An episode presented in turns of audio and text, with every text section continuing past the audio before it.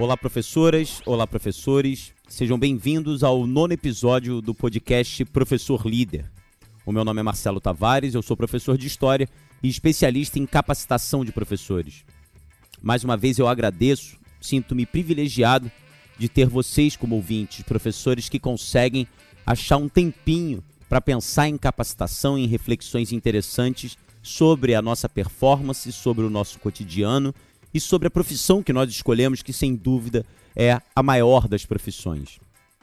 No programa de hoje eu queria conversar com vocês sobre aspectos mais técnicos. Eu queria falar com vocês sobre o que eu chamo de cinco referenciais. Os cinco referenciais que eu acho que todo professor tem que levar em consideração para promover o que eu chamo de uma aula como experiência. E além de falar desses cinco referenciais, eu, e por isso é um programa bem voltado a técnicas de sala de aula, eu vou comentar sobre determinadas técnicas que foram criadas por mim, pela minha equipe e que muitos professores já validaram como técnicas eficientes. Então eu convido a vocês para esse programa. É muito interessante que você tenha lápis e papel, que uma caneta para anotar, para pensar, para refletir sobre o que eu vou apresentar a vocês, lembrando sempre, nada do que eu digo aqui é uma regra engessada, não existe uma verdade absoluta. Na verdade, o ponto é refletir, é incomodar, é promover provocações para que nós possamos o tempo inteiro ter no horizonte a necessidade de nos tornarmos professores mais impactantes. Tá bom? Então, convido vocês a esse nono episódio para falarmos de técnicas de sala de aula. Vamos lá!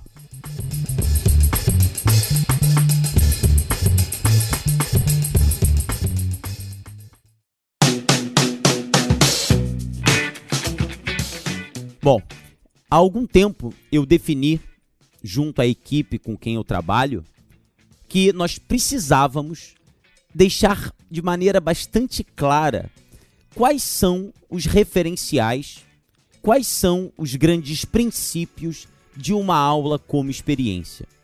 E o que, que é a aula como experiência? A aula como experiência ela pode ser definida de várias formas, mas eu acho que todas elas com a mesma pegada.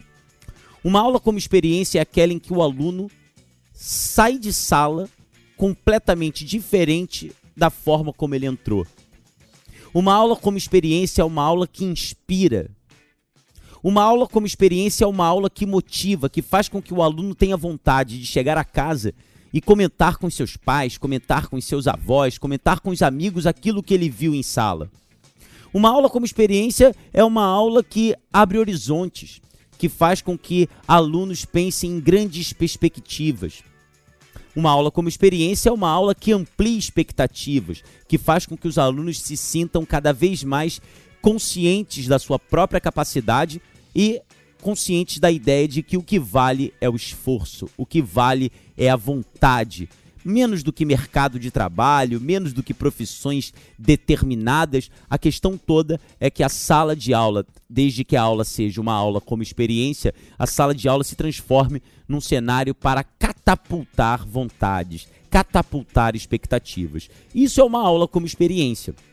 Bom, diante de todos esses fatores, diante de todos esses aspectos, eu e a minha equipe começamos a pensar sobre referenciais que poderiam orientar professores a promover uma aula como experiência.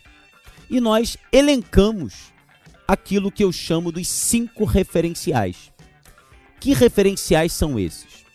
O primeiro referencial, liderança, e a gente já falou bastante aqui sobre liderança, mas eu posso voltar um pouquinho a isso.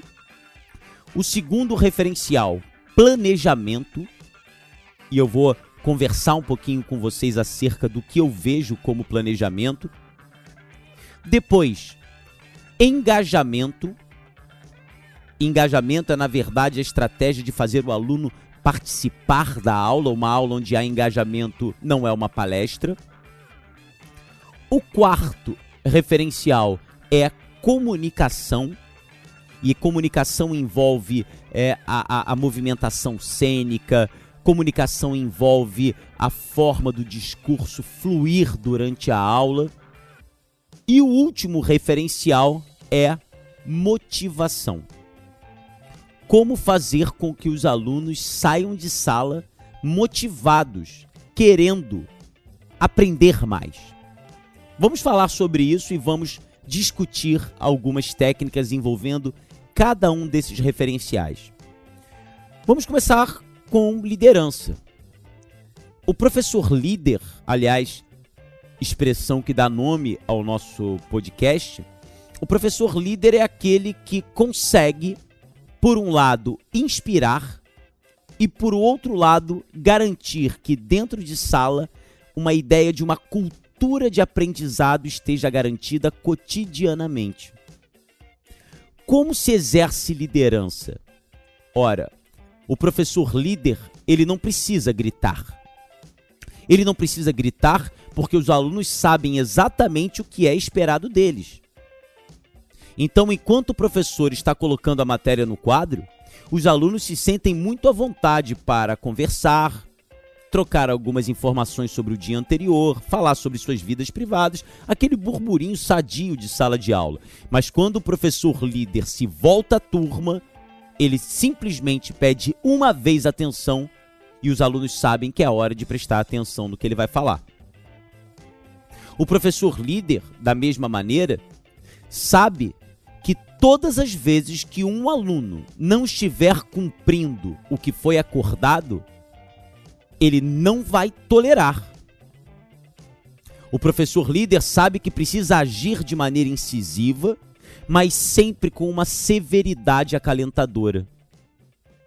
Ele sabe que precisa ir ao aluno que o incomoda, ao aluno que está distante do proposto, daquilo que seria a cultura de sala de aula, e pedir, por favor, você está atrapalhando a aula e eu preciso que você esteja comigo nessa. Isso pode ser muito importante para você. Eu posso contar com você. Eu posso contar que você não vai quebrar o acordo que nós estabelecemos envolvendo a cultura de sala de aula. E caso a indisciplina permaneça, o professor tem que saber como agir. Em último caso, conversar com o aluno: olha, realmente hoje você não está com cabeça para prestar atenção no que a gente está fazendo aqui. Eu vou te pedir para ficar do lado de fora e depois eu quero conversar com você e vou estar à sua disposição para te ouvir, para entender o que está acontecendo e o que, que a gente pode fazer para garantir com que você fique realmente antenado e inserido na, na, na, cultura de sala de aula que a turma quer promover. Ou seja, o professor líder é alguém que tem a turma na mão. Ele tem a sala na mão. Tudo que acontece está sob o seu controle. O professor líder, ele não é simplesmente autoritário, mas ele apresenta as regras e dá o sentido às regras. Bom, a gente já tinha conversado sobre liderança aqui. Se você der uma olhada no nosso segundo episódio, quando eu falo de dominância, você vai perceber que ali existem muitas conversas, muitas questões interessantes sobre isso. Mas como hoje é um podcast mais técnico, eu queria passar para vocês uma técnica de liderança que é muito legal, muito eficiente e que eu acho que é bastante provocativa. Uma técnica interessante, portanto, acerca de liderança é o que eu gosto de chamar, e por favor, é simplesmente um referencial para que nós possamos entender do que estamos falando, é o que eu gosto de chamar de volta com o professor. O que, que é a volta com o professor?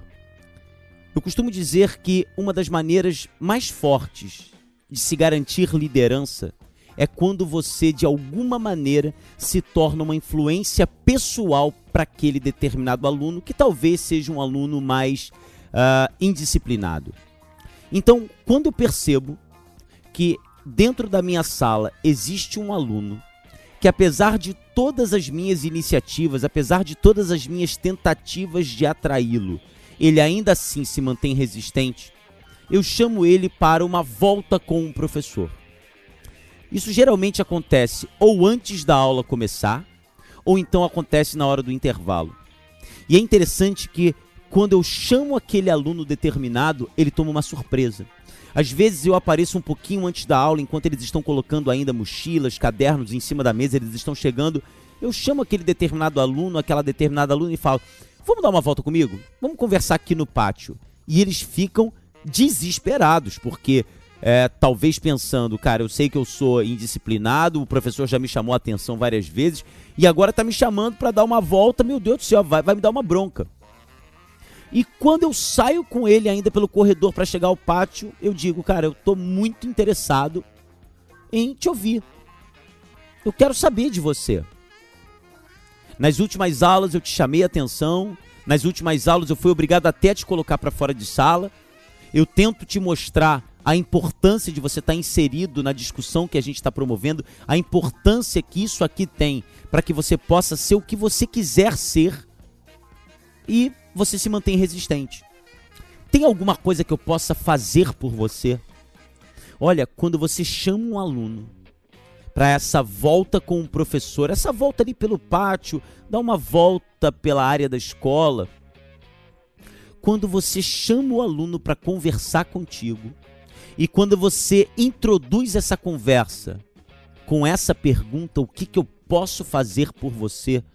E você pede para que ele fale, que você tá ali por ele. Olha, o que os resultados que eu já consegui, não só de reforço da minha liderança, mas principalmente para evitar que aquele aluno repita outros atos de indisciplina. Vocês não têm ideia de como isso é eficiente. Vocês não têm ideia de como esse aluno, que ao ser chamado talvez tenha tomado um susto, tenha se preparado com algumas pedras para resistir, mas você coloca que você está ali por ele. E depois dessa volta, dessa caminhada que você dá ali no pátio da escola, quando você o leva de volta à sala de aula e você chega para ele e diz: Olha, foi muito bom te escutar e eu quero ter a certeza de que nós vamos instaurar uma relação muito positiva a partir de agora. Olha, em 90% dos casos, esse aluno ele vai mudar a visão que ele tem em relação a você. Se a coisa for colocada dessa forma, se a coisa for colocada com uma maneira muito sincera, de que você quer realmente ouvi-lo, a liderança se faz assim: o líder ouve. O professor líder ouve. O professor líder sabe que tem que se doar.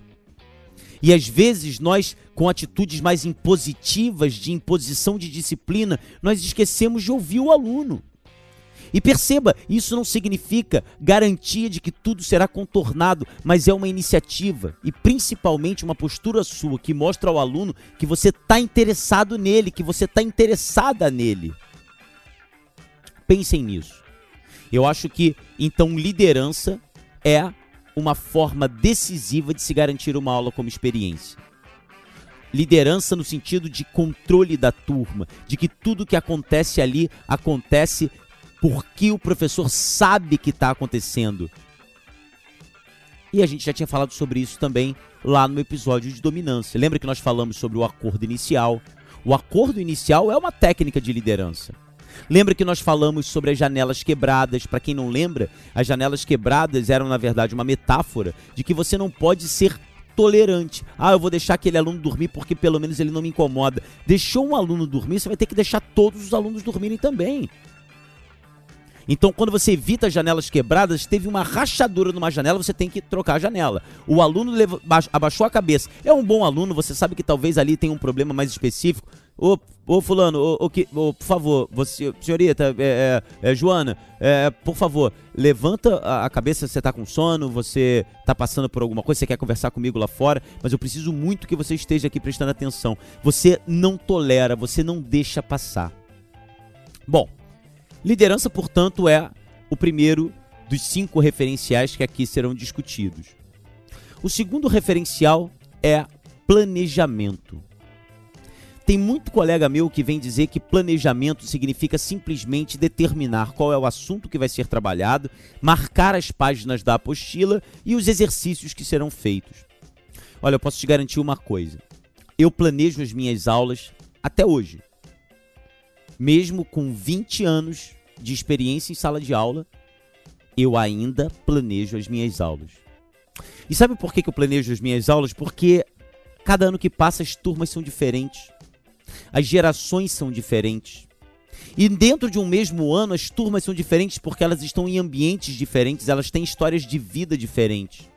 Então, um bom planejamento, ele parte do princípio de que ele se sustenta sobre dados. Então, eu tenho turmas que são turmas mais agitadas. Quando eu planejo a minha aula para essas turmas, eu tenho que garantir no meu planejamento mais espaço para que eles possam opinar, falar, Outras turmas são turmas mais concentradas, mais focadas, então eu sei que na, no meu planejamento nessas turmas eu tenho que fazer ações discursivas mais longas, porque eles gostam de ouvir o professor falando durante mais tempo ou por mais tempo. Então, planejamento é muito mais do que definir simplesmente o que vai ser dito ou o que não vai ser dito. Planejamento é antever e ter o maior controle possível sobre os resultados da aula. Eu vou repetir. Planejar é antever o cenário da aula e ter o controle o maior possível sobre seus resultados. Eu vou te dar um exemplo. Eu tenho uma turma de primeira série do ensino médio que é uma turma muito agitada, e uma turma muito cheia. E o meu planejamento, ele sempre leva em consideração aspectos, é aquela coisa que a gente chama de data driven ou guiado por dados, esses fatores. Eu levo em consideração o fato de eles, esta, deles estarem numa turma grande, eu levo em consideração a idade deles e eu levo em consideração também a necessidade de fazer com que eles estejam o tempo inteiro inseridos naquilo que eu proponho como trabalho. Ora, o meu planejamento ele tem que estar tá fazendo referência a esses dados. Então, quando eu planejo uma aula, a primeira coisa que eu faço é é a primeira pergunta. Por isso eu pedi para que você pegasse lápis, papel, caneta para que você pudesse refletir sobre isso. Então, em cada matéria, em cada módulo, em cada, cada ponto que vai ser trabalhado, a minha pergunta principal, pergunta que orienta a minha aula é: qual a habilidade que eu quero que esse aluno desenvolva com aquilo que eu vou discutir com ele? Qual é a habilidade? O que, que eu quero que o meu aluno, ao término da construção do conhecimento que nós vamos promover juntos aqui, o que, que eu quero, qual é a habilidade que eu quero que o meu aluno desenvolva? Vocês sabem, eu sou professor de história, então vou puxar sardinha para o meu lado o tempo inteiro. Numa aula sobre Revolução Francesa, o que, que eu quero que o meu aluno desenvolva? Eu, por exemplo, quero que o meu aluno desenvolva a noção de que a Revolução Francesa ela foi resultado de uma série de eventos políticos que acabaram de alguma forma influenciando determinados grupos sociais a se manifestarem também. Então eu quero falar sobre crises políticas. Eu quero falar sobre deputados, eu quero falar sobre um momento político de discussão em que a sociedade está questionando o governo. Eu quero falar sobre grupos sociais como cada grupo social tem uma determinada bandeira, como cada grupo social acaba sendo influenciado por um determinado líder. Eu quero falar sobre efeitos não esperados desses grupos. Eu quero falar sobre a consolidação de determinados valores que antes eram valores discutidos filosoficamente, mas que passam a fazer parte da pauta política. Quando eu falo sobre liberdade, sobre igualdade, esses pontos que antes eram valores simplesmente filosóficos, eles se tornam orientadores da pauta política e nos influenciam até os dias de hoje. Perceba, eu, eu, eu não estou preocupado em falar cada detalhe sobre a Revolução Francesa, mas eu estou preocupado em fazer com que aquilo que eu discuto, aquilo que eu vou apresentar, seja de alguma maneira provocador de uma habilidade, de uma percepção do aluno. E no meu planejamento eu já começo a colocar também pontos do meu discurso, eu escrevo o que eu gostaria de falar e eu já coloco as perguntas que eu quero fazer. Eu já coloco eh, perguntas instigantes. E eu vou falar sobre isso mais tarde, mas eu já coloco pontos que eu quero que o meu aluno responda, momentos em que vai ser importante eu perguntar alguma coisa. No meu planejamento, eu também coloco algumas observações que eu quero que ele tenha no caderno. Às vezes, no meu planejamento, eu já coloco o esquema que eu quero colocar no quadro. E por fim, no meu planejamento, eu coloco um check. O que, que eu chamo de check? É o momento da minha aula em que eu vou verificar, em que eu vou checar se realmente aquela habilidade foi desenvolvida. O check pode ser feito através de uma dinâmica, o check pode ser feito através de uma pergunta, de uma questão que eu seleciono da apostila deles. Mas de qualquer maneira, eu preciso de um momento final que conclua o meu planejamento coisas podem acontecer, o planejamento pode não acontecer da mesma forma como havia sido estipulado anteriormente, claro que isso pode acontecer, mas de qualquer maneira eu entro sempre em sala muito seguro do que eu quero fazer, muito seguro do que pode acontecer. Até possíveis dúvidas dos alunos, quando eu estou planejando, eu falo, talvez alguns alunos não entendam muito bem o conceito sei lá, de Assembleia Constituinte. Então eu já marco lá no meu planejamento. É, é, esmiuçar, provocar, se todos lembram do conceito de Assembleia Constituinte. Essa que é a discussão. Isso é um planejamento. O planejamento ele tem, na verdade, o grande ponto de te deixar seguro sobre o que vai ser dito. Qual é a técnica, portanto, que eu recomendo a vocês sobre planejamento? Eu chamo essa técnica da técnica da grande questão todas as vezes que você entrar em sala, você precisa colocar a grande questão que você quer responder. A grande questão que define a tua aula. Seja uma aula de física, uma aula de matemática, uma aula de química. Qual é a grande questão que eu quero resolver? Eu vou voltar ao meu exemplo de Revolução Francesa. A grande questão que eu quero resolver é que eles consigam ver a Revolução Francesa como um momento onde determinados fatores políticos e determinadas ações sociais acabaram desenvolvendo um processo que influencia até hoje aquilo que nós chamamos de ordem política ocidental. Essa é a minha grande questão. Então, tudo que eu vou falar sobre Revolução Francesa tem que estar relacionado a essa grande questão. Ah, mas você não vai falar tudo? Não, não vou falar tudo. Daqui a pouco a gente vai trabalhar isso melhor no, no, no próximo referencial. Então a técnica da grande questão, ela te orienta. Isso orienta principalmente, é, não principalmente, mas também é, professores de ensino infantil e ensino fundamental 1. Quando o professor de ensino fundamental 1 entra em sala, ele está querendo desenvolver uma determinada habilidade socioemocional, ele tem que colocar a grande questão. Qual é a grande questão que eu quero que o meu aluno é, saiba que eu quero que o meu aluno, qual é a grande habilidade que eu quero que o meu aluno desenvolva e qual é a grande questão que eu quero responder com a minha aula.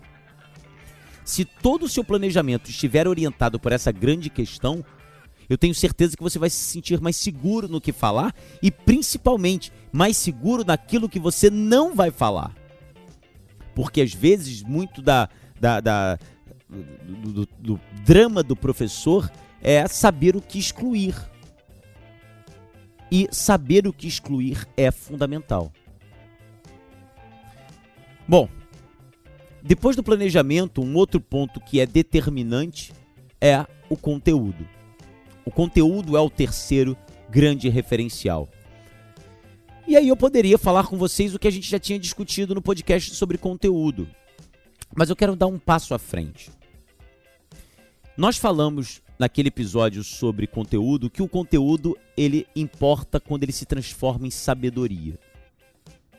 E a sabedoria, na verdade, a grande habilidade do professor de pegar um conteúdo que pode ser até enciclopédico, mas de alguma maneira fazer com que aquele conteúdo seja decantado na vida do aluno, que ele seja imediatamente contextualizado.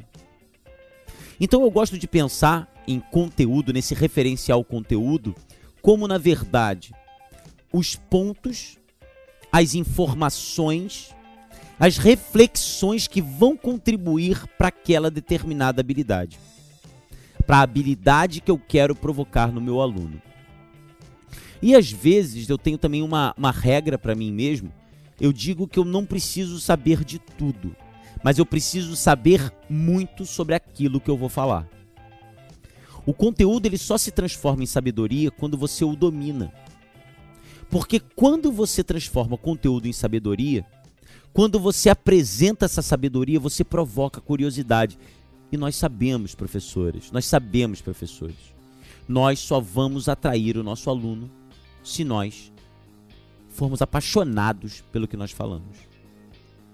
Quando nós temos sabedoria sobre o nosso conteúdo, nós falamos sobre ele de maneira tão própria, nós falamos sobre ele de uma maneira tão apaixonada, e nós fazemos relações e interseções, e nós conseguimos apresentar pontos tão interessantes que aquilo, por ser apresentado ou ter sido apresentado de uma maneira tão apaixonada, aquilo vai, vai atrair o aluno, ele vai, ele vai querer saber sobre aquilo.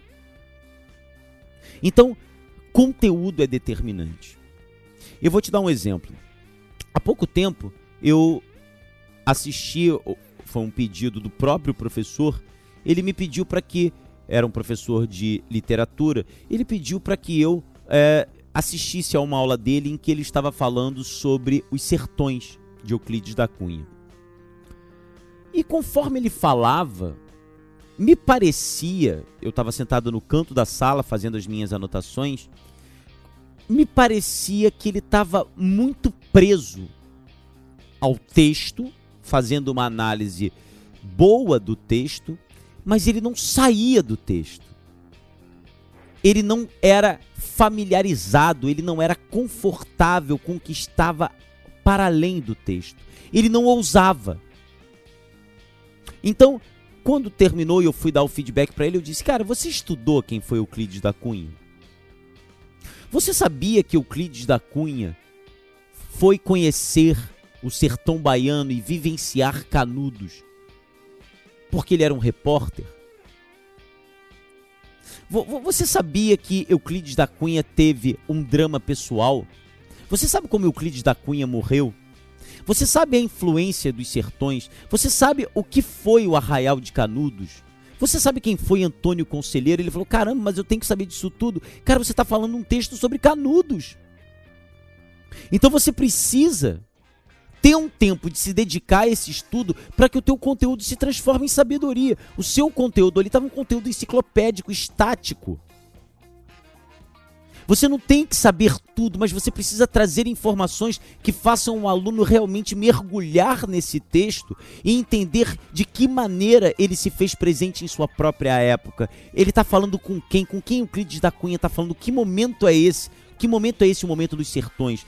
Eu estou dando esse exemplo porque fica muito claro perceber que quando o professor tem o conteúdo que é transformado em sabedoria, ele ousa, ele vai para além ele consegue dar um próximo passo, ele vê o que ninguém vê. E qual é a técnica que eu uso para conteúdo? A minha técnica, eu chamo ela assim, é a técnica do estudo para além. O que, que seria o estudo para além? Eu pego um ponto da matéria que eu vou trabalhar. Vou de novo trazer para minha realidade de professor de história. Eu quero falar sobre economia do segundo reinado, economia no, durante o governo de Pedro II. É claro que existe ali uma base comum de pontos que precisam ser trabalhados. Mas no meu estudo para além, eu mergulho num determinado personagem, eu mergulho num determinado jornal, eu mergulho numa determinada história de alguém que promoveu algum tipo de empreendimento e que não deu certo. Eu mergulho, eu vou além na hora de analisar um determinado monumento. Eu vou além na hora de pegar uma determinada lei e entender quem fez essa lei. Ou seja, eu vou esmiuçar o meu conteúdo de forma a fazer um estudo para aquela aula em que eu vou além do que é simplesmente o ponto básico. Isso pode acontecer em qualquer disciplina. Você imagina numa aula de física em que o professor vai discutir uh, cinemática e na hora de trabalhar o movimento, ele vai no seu estudo para além e ele vai tentar descobrir de que maneira a cinemática foi utilizada durante a corrida espacial nos Estados Unidos na década de 50 e 60. Olha, olha, olha o que é o estudo para além. E você vai verificar onde, aonde isso aí. A gente tem a internet hoje. A gente tem a internet. Quantos de nós utilizamos a internet para uma pesquisa profunda em sites jornalísticos, em sites científicos? Até textos em inglês hoje a gente tem a vantagem do Google Tradutor da vida de colocar aquele texto ali e tê-lo traduzido.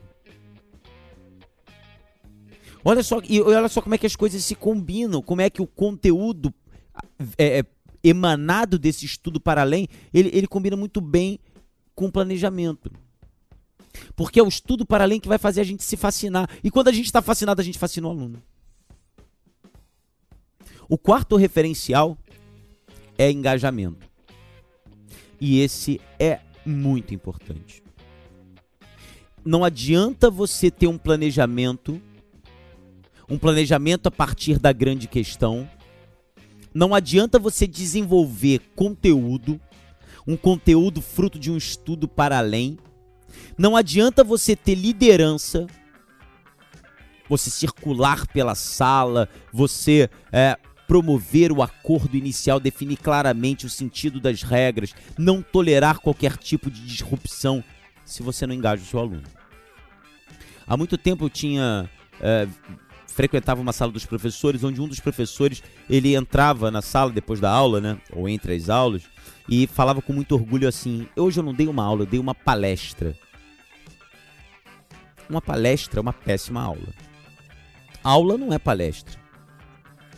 O professor não pode subir no tablado e simplesmente jogar sobre o aluno, transmitir aquele conhecimento, porque qual engajamento tem aí? Uma aula como experiência é uma aula onde os alunos refletem, discutem, falam, pensam. É uma aula onde o diálogo e o debate eles estão instaurados o tempo inteiro. É claro que o engajamento ele precisa de determinados cuidados, mas é fundamental que o seu aluno participe da aula. Senão não é uma aula engajada. Eu vou dar um exemplo para vocês. Todas as vezes que eu faço ou que eu planejo perguntas, lembra que a gente falou do planejamento? Quando eu falo sobre perguntas, quando eu falo sobre questões, eu penso muito bem nas questões que eu vou apresentar. Eu não quero, eu não faço perguntas cujas respostas são sim ou não. Eu não faço perguntas que podem ser respondidas de maneira uh, mecânica. Eu faço perguntas que façam eles pensarem. Perguntas que não estão dadas e que talvez não tenham nenhuma resposta exata. Perguntas que querem saber o motivo, que querem saber o porquê. Eu há pouco tempo assisti uma aula de matemática em que o professor, na hora de colocar, eu me lembro muito bem disso porque marcou a forma como ele jogava isso para a turma. Ele queria falar sobre equações que definem uma reta. E antes de começar a aula, ele disse o seguinte: Mas por que, que eu preciso de uma equação para definir a reta? E os alunos ficaram parados pensando sobre aquilo. E aí ele começou a dar pistas. Eu acho que, e essa é a técnica que eu quero te passar em relação ao engajamento, o engajamento ele faz do aluno um detetive. É a técnica do aluno detetive. Quando você, ao invés de apresentar respostas, é, perguntas cujas respostas são mecânicas, sim ou não, certo e errado, e também aquelas perguntas que têm aquela resposta objetiva, decoreba, você não está engajando o aluno.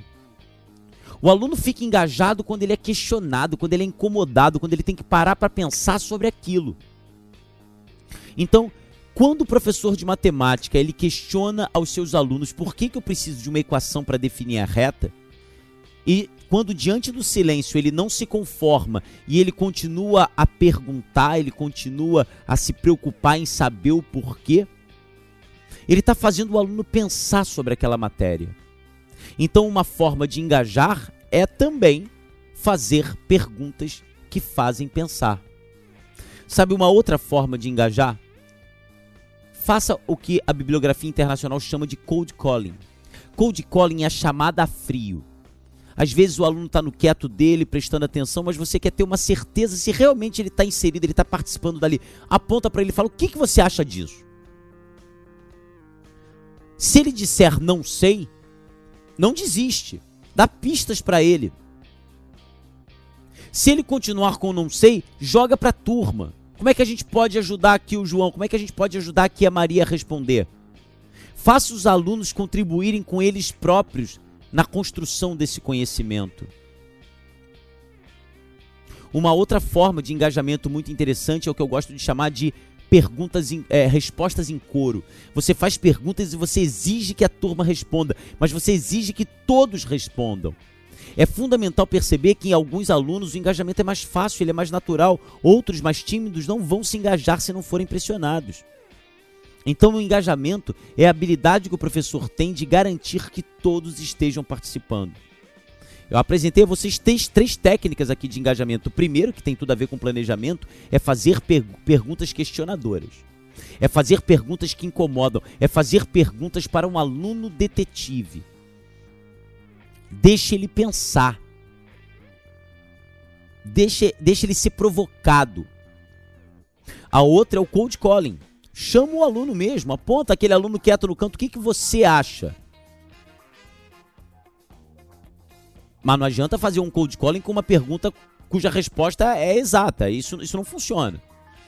Respostas exatas, uma pergunta cuja resposta é um número determinado, um nome determinado, isso funciona mais naquela resposta em coro, que você quer ver a turma inteira participando. Isso é engajamento. É quando o aluno se sente presente, vivo na aula. E o outro referencial, também importante, é o referencial da comunicação. O que, que é o referencial da comunicação? O professor, quando está falando, ele deve se utilizar, pelo menos no seu referencial, ele deve se utilizar do que eu gosto de chamar de discurso radiofônico. O que, que é o discurso radiofônico? Compara a transmissão de futebol de, de uma transmissão é, de rádio e uma transmissão de futebol pela televisão. O narrador do jogo na televisão, ele pode se dar o luxo de intervalos de silêncio. Porque o espectador está vendo a imagem, ele está vendo o jogo. Já uma transmissão de futebol pelo rádio, o, o, o espectador, né, nesse caso o ouvinte, ele não tem um recurso visual. Então a voz do narrador deve atraí-lo o tempo inteiro. Você pode perceber que os narradores eles falam mais rápido, às vezes mais lentos, mas eles estão o tempo inteiro preenchendo espaço com a sua voz. Dentro de sala de aula é a mesma coisa. A comunicação do professor ela tem que ser fluida. E vocês não têm ideias de como eu ouço professores com cacuete cacuete de, né? Então a gente, né? É, né? É, aliás, é, é, é, é, isso é cacuete. Outro cacuete que eu tenho ouvido e visto muito professores fazendo, tipo, tipo, é, e tipo, tipo, nós somos mestres em oratória, nós precisamos tornar o nosso discurso fluido. É a nossa voz e o ritmo do que falamos que guia o aluno. Como garantir uma comunicação fluida? Daqui a pouco eu falo. Uma outra forma de você perceber como a comunicação se desenvolve é a, a movimentação cênica. É o, o, o, o, gesto. Eu tô aqui fazendo esse podcast para vocês e eu tô gesticulando, porque eu tô imaginando vocês aqui do meu lado. Então as minhas mãos não param. E se eu estivesse numa aula, eu estaria andando, eu chegaria próximo ao aluno, eu voltaria. Existem professores que ficam o tempo inteiro colados no quadro. Isso para não dizer aqueles que ficam encostados na parede. Isso para não dizer aqueles, isso acontece principalmente com professores de exatas, mas professores de português também fazem muito isso, que ficam de costas para a turma, escrevendo no quadro como se o quadro fosse o seu caderno.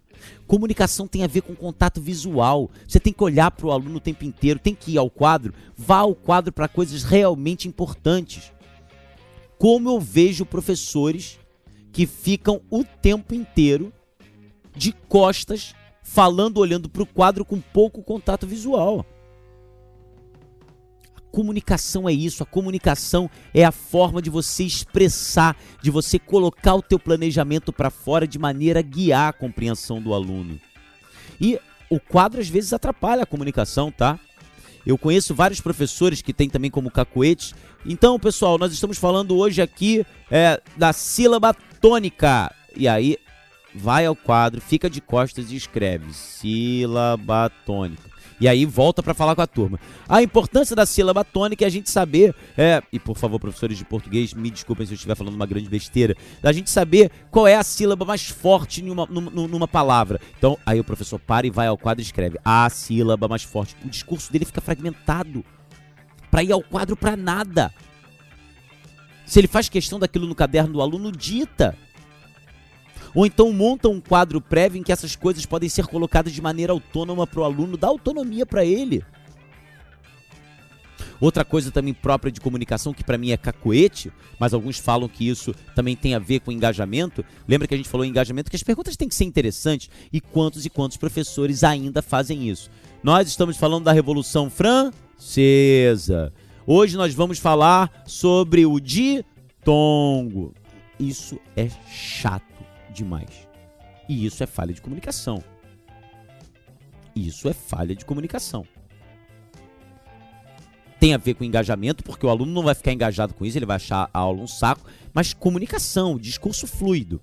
Então, o que, que você tem que fazer para produzir um discurso radiofônico? Se você está achando que eu vou te apresentar aqui a fórmula da pólvora, não vou. Discurso radiofônico se consegue com uma técnica que eu chamo de decorando script. O que, que é decorar o script? É como os atores fazem. Eu escrevo a minha aula e eu treino aquele script. Mas quando eu falo treino, eu treino mesmo. É claro que conforme o tempo vai passando, conforme você vai desenvolvendo essa habilidade, você vai precisar de menos tempo para isso. Mas você tem que decorar o que você vai falar, menos do que as palavras simplesmente, mas você treina o ritmo. Decorar o script é decorar o ritmo do que você fala está no tempo determinado, eu estou variando o tom de voz, eu estou tornando a minha voz a mais grave possível. Vários estudos científicos falam que uma comunicação boa, a voz é, cada, é, é, é sempre mais grave. É, quantos de vocês já ouviram é, com aquela voz muito esganiçada que se afina muito? É, isso acaba irritando o ouvinte. São pontos que, portanto, precisam ser garantidos. Bom, nós falamos sobre liderança, falamos sobre planejamento, falamos sobre engajamento, falamos sobre comunicação e agora nós vamos falar sobre o referencial da motivação. E o referencial da motivação, ele é bastante simples, pelo menos de ser compreendido. E a grande pergunta que você tem que fazer ao final da sua aula é: o quanto eu motivei o meu aluno a voltar para casa e estudar o que eu falei aqui. Eu falei para ele que depois dessa aula de matemática ele conseguiria, por exemplo, entender melhor o mercado de ações. Eu falei para ele depois da aula de física que ele poderia chegar a casa e fazer uma experiência para mostrar aos pais sobre, é, sei lá, velocidade média. Eu falei numa aula de química que ele poderia entender agora e explicar para a mãe dele por que, que a cebola se eu coloco, é, se a cebola bate no olho, eu choro, mas se eu colocar essa substância no olho com algodão, o, o ardido passa na hora? Numa aula de português ou numa aula de literatura, será que eu motivei o meu aluno a voltar para casa e ler um, outro livro daquele autor? A motivação ela sempre acontece e olha só como é que as coisas estão todas imbricadas. Tem a ver com liderança, com planejamento, com comunicação, com engajamento, mas a, a motivação é, é isso. O quanto eu fiz com que o meu aluno voltasse para casa e quisesse mais disso. Façam essa pergunta. E se a pergunta não conseguir ser respondida por vocês, você errou no planejamento. Você errou no engajamento. Talvez você tenha errado na liderança. Talvez você tenha errado na comunicação e, e talvez você tenha errado em tudo. Você tem que pensar sobre isso. Mas a motivação é o momento final. É quando termina a aula e o aluno fala: Ah, mas eu queria saber mais disso. Bom, eu vou deixar vocês aqui. Vocês sabem que normalmente a gente tem a nossa prática professor líder no final do podcast, mas hoje foi um podcast todo em cima de práticas. E eu queria muito que vocês falassem sobre isso, é, validassem isso, e por isso que é tão importante essa comunicação entre a gente. Então, assim, eu espero é, ver é, sempre é, é, comentários de vocês, É, qualquer coisa que vocês tiverem, lembra o número do podcast, o número do telefone, do WhatsApp do podcast Professor Líder está aqui na descrição do programa. E eu fico muito ansioso para saber o que vocês acharam dessas técnicas e desses referenciais: liderança, planejamento, comunicação, engajamento e motivação. De que maneira esses referenciais eles te auxiliaram e eles mexeram, provocaram com você, pensando cada vez mais numa aula impactante, nessa aula como experiência. Tá bom? Um grande abraço. Vejo vocês no nosso próximo episódio. Tchau.